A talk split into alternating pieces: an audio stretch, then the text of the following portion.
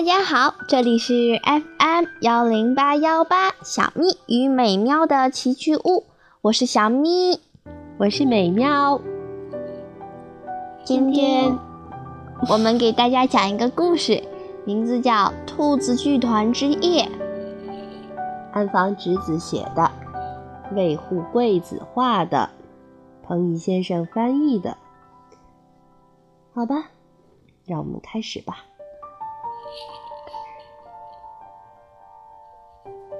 翻过一座又一座大山，跨过一道又一道山谷，在一个遥远的小村庄，有一眼小温泉。小温泉的边上有一家古老的旅馆，这家旅馆里有一个名叫小叶的女孩。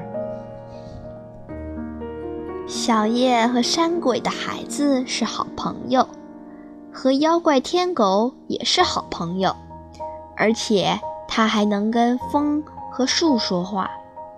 有一天，当小叶蹲在河边的时候，从河对岸飘过来一个奇妙的东西，是一片红红的红叶，红叶上还用黑字写着什么。哦。是兔子的信，小叶想，因为小叶曾经听到过这样一首歌：山里的兔子爱写信，写在山里的树叶上，柿子叶、栗子叶、枫树叶、米珠叶、花丝叶、银杏叶。小叶把那片从河里飘来的红叶捡了起来。红叶上写着这样的小字：“布袋戏，兔子剧团，星期六五点开演。爱蒿山谷。”小叶像宝贝似的捧着那片红叶回家去了。这是真的吗？这是真的吗？这样想着，三天就要过去了。第三天星期六傍晚，布袋戏就要开演了。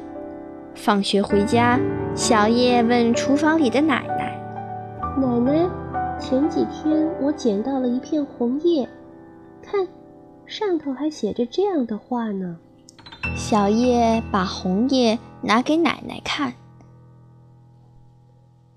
来，让奶奶看看。奶奶盯着小叶手上的红叶看了一会儿，然后说道：“小叶，你就去看看吧。这是真的吗？”小叶用眼睛问奶奶。于是奶奶讲了这样一个故事：从前呐，奶奶也去看过兔子剧团的布袋戏呢。那是兔子在秋末举行的一个仪式。这个仪式一结束，兔子就全都不知躲到什么地方去了。然后，冬天就来到了山里，好像施了魔法一样。兔子剧团演出的第二天就会下雪。那么，奶奶和我一起去吧。不行，不行，只有小孩子才能去。而且，只有一个人的孩子被选中。这个孩子必须是在山里出生，在山里长大。那就是说，我是被选中的啦。小叶瞪圆了眼睛，他还以为是偶然见到了那片从河里飘来的红叶呢。奶奶默默地点了点头。肯定地说：“是，你是被选中的。兔子剧团的兔子们经过研究之后，才决定你是今年要招待的客人。”小叶想，既然是这样，那就非去不可了。奶奶用围裙擦了擦手，走进厨房里头的一个房间，说：“来。”还是让奶奶先给兔子剧团打一个电话吧。说完，奶奶就一圈一圈地拨起电话号码来了。爱好山谷的兔子的电话一接通，就听奶奶一口气地说道：“喂，今天晚上，宝藏温泉旅馆的小叶要去你们那里，请留一个好座位。还有，他回来的时候天已经黑了，麻烦你们送他回来。”傍晚四点半，小叶出了家门。怕回来的时候冷，小叶穿上了大衣，还把毛线手套塞进了大衣口袋。当然，红叶招待券也在口袋里。小叶踩着满地的落叶向前走去。森林的一头，红杏一样的夕阳。缓缓地燃烧着，就要落山了。突然，从快要落山的夕阳那边传来了这样的声音：“快点，快点，要无事啦！”小叶站住了，定睛望去，只见一只兔子从森林深处呼啦啦地扯着一块包袱皮儿大小的黑布，正朝这边跑了过来。欢呼雀跃的窗帘来不及啦！兔子说：“什么叫欢呼雀跃的窗帘呐？”小叶禁不住大声地问道：“这是一块幕布，是兔子剧团演布袋戏用的幕布。我是兔子窗帘店的老板，刚刚把幕布缝好，正急着往会场送呢。”小叶开心地叫着：“我也正好要去看兔子剧团的演出呢。”是吗？那可就太好啦！那我们一起走吧。于是小叶就跟在兔子的后面跑了起来。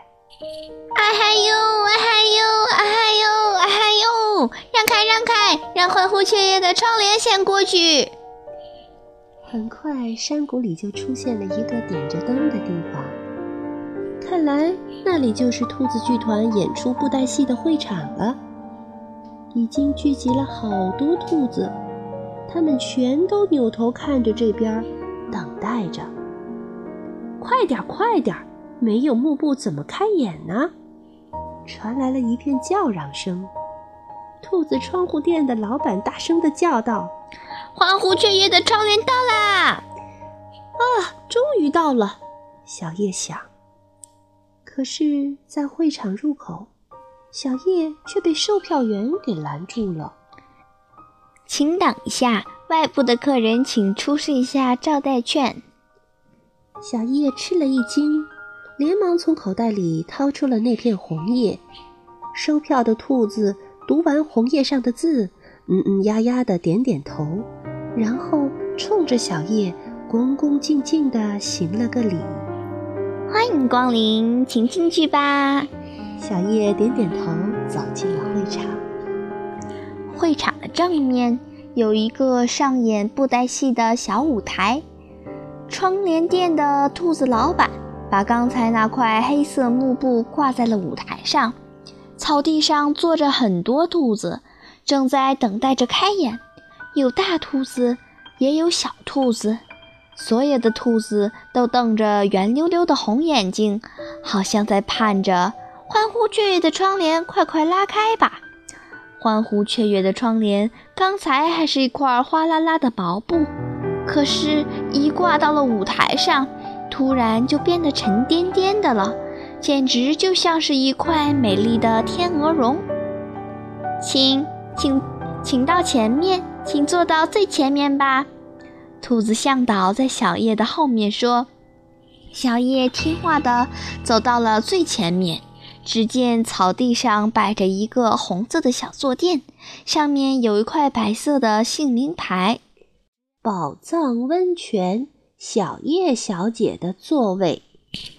小叶坐在红色的特别嘉宾嘉宾坐垫上，等待着开幕。小叶的身后坐着许许多多等待开幕的兔子，要不要尝一个？他循声回头望去。只见递过来的是用山茶树树叶兜着的小馒头。小叶一边吃着小馒头，一边等待着欢呼雀跃的窗帘拉开。不知什么时候，天已经全黑了，四周黑得伸手不见五指，唯有挂着欢呼雀跃的窗帘的舞台还是那么明亮。这时。从后台传来了这样一个声音：“各位，让大家久等了，兔子剧团的布袋戏就要开演了。今晚上演的剧目是《玫瑰色的兔子》。对了，今天这出戏的主人公玫瑰色的兔子是临时加入我们兔子剧团的布偶，请大家再耐心等待一会儿。”掌声雷动。小叶也跟着鼓起掌来。这时，幕布缓缓地拉开了，台上出现了一片芒草原野。不一会儿，兔子布偶的耳朵就从芒草的穗后面露了出来。观众一起鼓掌。于是，他走到了舞台中央。原来，这是一只用白毛线织出来的兔子布偶。他的眼睛是两只红纽扣，嘴巴是一只黑纽扣。它穿着一件褐色的、像个布袋一样的衣服，衣服里藏着一只操纵它的真兔子的手。毛线兔子来到了舞台中央，点头行了一个礼。这时候，真兔子的耳朵。从布偶的褐色衣服的边上露了出来，也就是说，操纵布偶的兔子的耳朵伸到了舞台上。小叶噗呲一声笑了出来。没办法，兔子的耳朵太长了呀。不过，兔子观众可没那么宽容。耳朵露出来啦！耳朵露出来啦！他们比比划划地叫着。有的兔子站了起来。有的离开自己的座位，马上就要冲上舞台了。给他们这么一嚷，小叶也吓得站了起来。排练不到位，排练不到位！兔子观众们异口同声的大喊。黑色的幕布立刻拉上了。没办法，兔子的耳朵太长了呀。小叶想。就在这时。他突然想到了一个好主意。小叶跑到了拉上了黑色幕布的舞台前面，叫道：“兔子剧团的演员们，操纵布偶的时候，你们可以系上黑围巾呐，可以把整个耳朵都包在围巾里面呐。”于是，从后台传来了：“嗯呐，嗯呐，好主意，好主意。好，马上就来试一试。”说这话的，好像是刚才的那个窗帘店的老板。很快，窗帘店的兔子老板就出现在了幕布前面，行了一个礼，说：“各位，请稍等片刻，我马上回店去取一块黑布，布袋戏暂时停演。”观众们好像都是很理解似的，又开始闲聊和吃起小馒头来了。多么漫不经心的布袋戏呀！小野突然觉得好冷，虽然在大衣的外面系了一条毛围巾，可还是觉得冷。他想戴上手套，就把手伸进了口袋里。哎，明明一边放了一只，怎么只有一只了呢？小叶慌了神，会不会给弄丢了？小叶在自己的座位周围找了起来。那还是一只新手套呢，是爸爸前些日子在北浦给他买的，是用浅粉红色的毛茸茸的毛线织的，手脖子那里还用紫色的线绣了一朵小小的紫罗兰花。真倒霉，小叶嘟囔着。这时，刚才给他小馒头的兔子问道：“你怎么啦？”“我的一只手套不见了。”哦，那可太可惜啦！动手了吧？来来来，火盆这边烤烤火吧。小叶回头一看，只见身后的兔子在自己的座位前面摆了一个小火盆，火盆是用蓝色陶瓷做的，里面有一团小火苗在燃烧，正好是够一人用的小火炉那么大。小叶佩服极了，他想，兔子真是准备周到啊。这时他才发现，原来每一只兔子都在自己的座位前面摆了一个小火盆。每一个火盆里，红彤彤的柴火都在微微的燃烧。有的兔子在火盆上烤年糕，有的兔子在用小水壶烧开水。来来，请吧。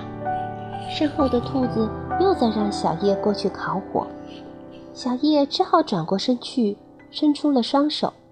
其实小叶并不觉得动手，倒是那只丢了的手套让他坐立不安。把那么好的新手套给弄丢了，想想就后悔，后悔的要掉眼泪了。就在这时，从舞台的幕后传来了一个很大的声音：“各位，让大家久等了，兔子剧团的布袋戏继续上演。”掌声雷动，幕布缓缓拉开，舞台上还是一片芒草，布偶白兔还和刚才一样。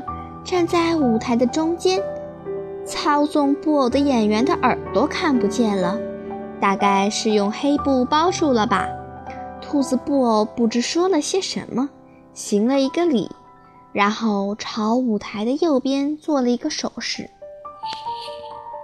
观众席里猛地响起了热烈的掌声，随后是一阵嚷嚷声和感叹声。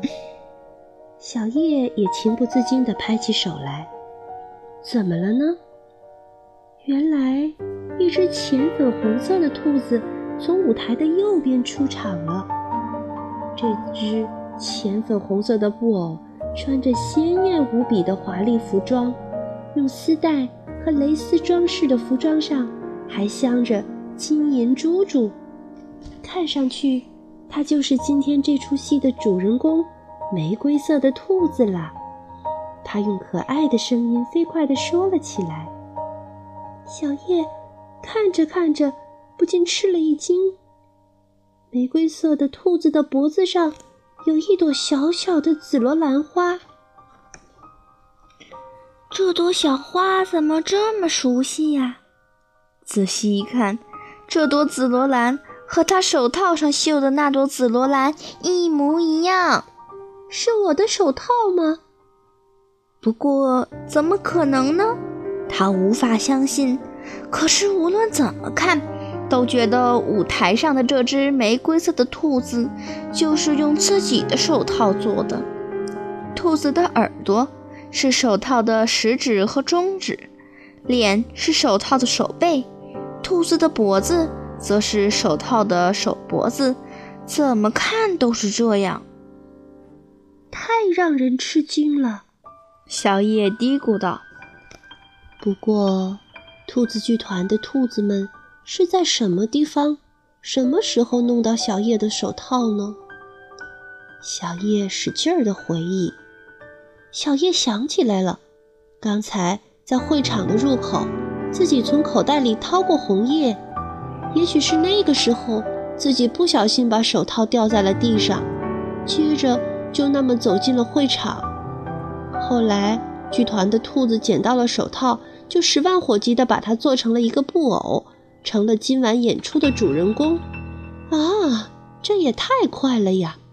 太让人吃惊了。小叶又感叹了一声。舞台上，玫瑰色的兔子闪动着亮晶晶的纽扣眼睛，跳起了舞。在它的两旁。另外几只兔子也在跳舞。那只布偶是我的哟！小叶真想冲着舞台大叫，可是他忍住了。小叶已经听不到兔子的台词和歌声了，他只是在想：布袋戏快点结束吧！你怎么啦？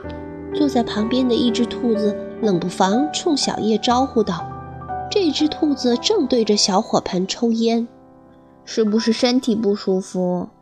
小叶下决心问问这只兔子：“嗯，我我想问一下，这些布袋戏的布偶全都是用人的手套做的吧？”听了他的问话，旁边的兔子点点头，满不在乎地答道：“是啊。”他脸上浮现出一副“你怎么连这个都不知道”的表情，然后又这样悄声地对他说：“我这么说虽然不太好。”人呐，实在是太马虎了。到了冬天，手套走哪儿丢哪儿。那些可都是做布偶最合适不过的材料啊！是兔子剧团发现了它们。有一天，兔子剧团的团长请求北风，请把掉在路上的手套都给我收集起来吧。就这样，他们用收集来的手套做成了布偶，开始演起布袋戏来。但是，要是手套的主人找到了呢？会把它们还给手套的主人吗？呃，这个可就难说了。旁边的兔子交叉起双手，又说了一句：“说不定要打官司哟。”打官司？小叶惊呆了。不过是为了要求归还他一个小时前丢的东西罢了，还要打什么官司？至于吗？再一看，舞台上更加热闹了，纸花纷纷飘落下来，玫瑰色的兔子和白兔、黄兔、灰兔都在花瓣中不停地跳舞。快到尾声啦！旁边的兔子说：“灯光一黑，兔子剧团的演出就结束了。到那时。”手套的失主只要迅速地绕到后台，捡起自己的手套就行了。就是说，把自己丢的东西又捡了回来。不久，音乐停了下来，舞台上的兔子们唱起了“大家再见”的歌。黑色的幕布慢慢地拉上了。歌一唱完，小叶就猫着身子。迅速地离开自己的座位，绕到了后台。冲到后台一看，一只兔子都不见了。兔子剧团的演员们已经不知道跑到哪去了。只有舞台后面一盏没有灯罩的灯泡，照出一片橙黄色的光。他猛地低头一看，你猜怎么样？